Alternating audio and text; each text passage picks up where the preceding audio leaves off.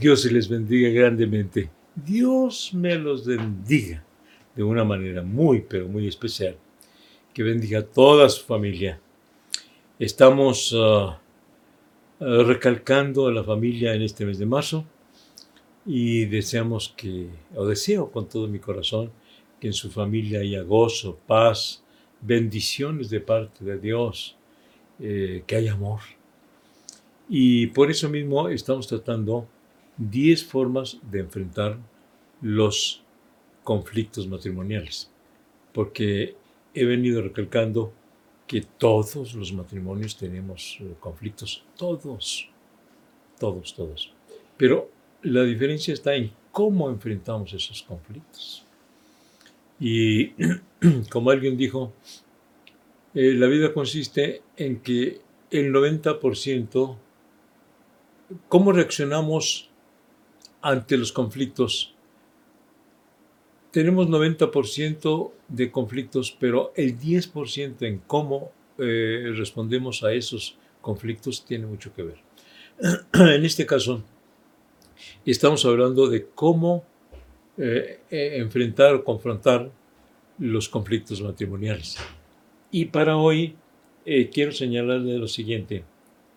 Si ayer estuvimos considerando acerca de que adopte una actitud conciliadora, hoy vamos a algo más, más fuerte, y es esto, que la mayoría de los humanos pues no quiere hacer, no quiere aceptar, no quiere ceder. Acepte y manifieste en lo que tiene razón su cónyuge. Fíjese bien, acepte y manifieste en lo que tiene razón su cónyuge. No se imagina usted cómo se gana terreno en la solución de los problemas eh, matrimoniales cuando aceptamos en lo que tiene razón nuestro cónyuge. Porque muchos dicen, no, en que tiene razón, yo soy el que tengo toda la razón. No, nadie tiene toda la razón, ni nadie tiene toda la culpa. Ambos tienen razón y ambos tienen culpa. Pero grave, importantísima para la solución de los problemas o cómo enfrentar los problemas es yo aceptar en lo que tiene razón mi cónyuge. Yo voy a aceptar, voy a reconocer en lo que tiene razón mi cónyuge y además manifestárselo. Tú tienes razón, esta.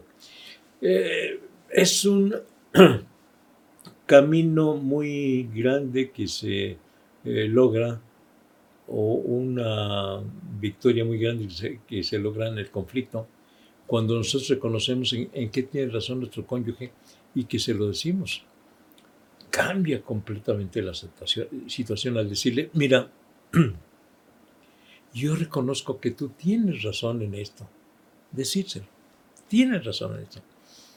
En esa forma la, el enojo, la ira, eh, el, eh, resentimiento del cónyuge baja muchísimo, muchísimo. Tú tienes razón en esto.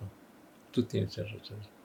Y si va todavía más allá en decirle, yo reconozco en que, en, qué me equivoqué, pero eso lo vamos a ver mañana. Todavía más. Pero sabes qué?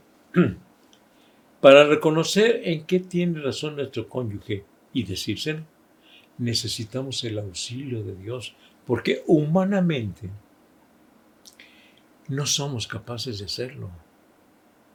No tenemos la humildad eh, suficiente eh, para decir en esto, en esto tú tienes la razón, en esto tú tienes la razón. Y te lo reconozco te lo reconozco. Se necesita de veras tener un carácter cristiano, un uh, carácter parecido al de Cristo, para decir, tú tienes la razón en esto. Pero se lo digo como una fórmula muy adecuada, muy certera de cómo solucionar los conflictos matrimoniales. No se imagina usted eh, cómo gana terreno en la solución de esos problemas cuando usted le dice a su cónyuge, tú tienes la razón en esto.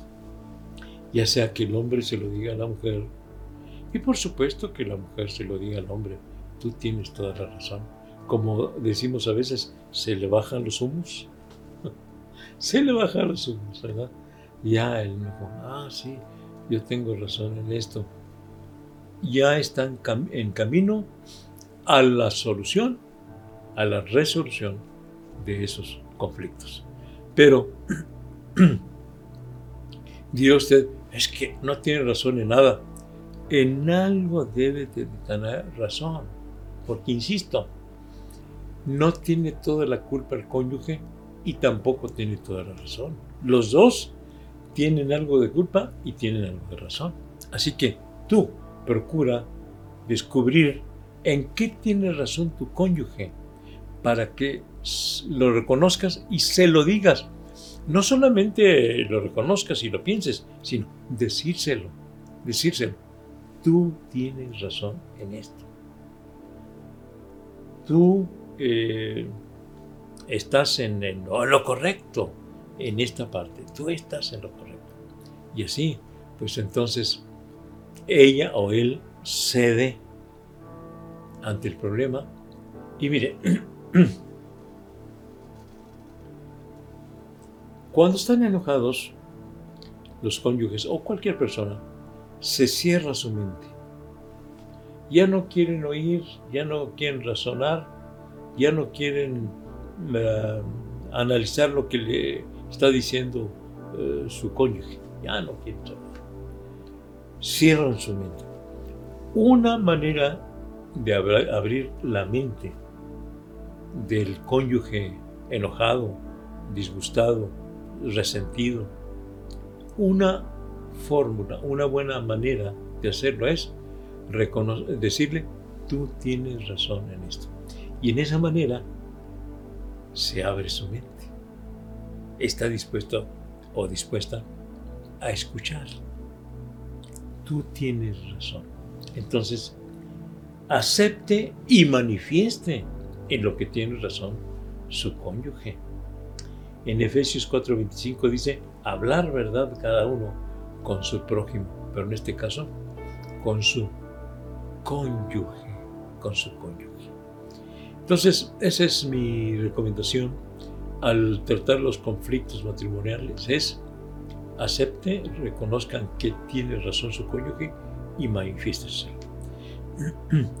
Yo siempre estoy muy interesado en la buena marcha de los matrimonios pero hay algunas claves que tenemos que tocar o echar mano de ellas para la solución de esos problemas. Vamos a pedirle al Señor que nos ayude para que humildemente reconozcamos en qué tiene razón nuestro cónyuge y la humildad suficiente para decírselo. En esto tiene razón. ¿Cómo podemos lograrlo? pidiendo el auxilio de Dios, nada más pidiendo el auxilio de Dios, porque si nos dejamos llevar solamente por nuestros sentimientos, eh, nuestros eh, pensamientos como humanos, no vamos a arreglar nada. Vamos a pedirle a Dios que nos ayude para reconocer en qué tiene razón nuestro cónyuge y tener nosotros la decisión, la determinación, el valor, la humildad de decirle en qué tiene Dios y Padre nuestro, venimos ante tu presencia para rogarte que nos ayude, Señor, para reconocer, descubrir en qué tiene razón nuestra cónyuge y decírselo. Tener la humildad suficiente. Dios mío, danos esa humildad.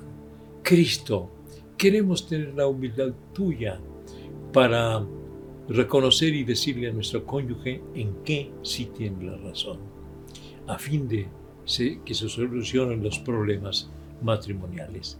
En tus manos nos estamos encomendando. Gracias Señor. Amén. Amén. Dios me los bendiga grandemente. Mañana, Dios mediante, vamos a considerar, reconozca y haga saber en lo que usted se equivocó. Es distinto a lo que hoy consideramos. ¿En qué es distinto? Mañana se lo digo. A las 7 de la noche, Facebook, Iglesia de la Trinidad. Hasta mañana, Dios mediante.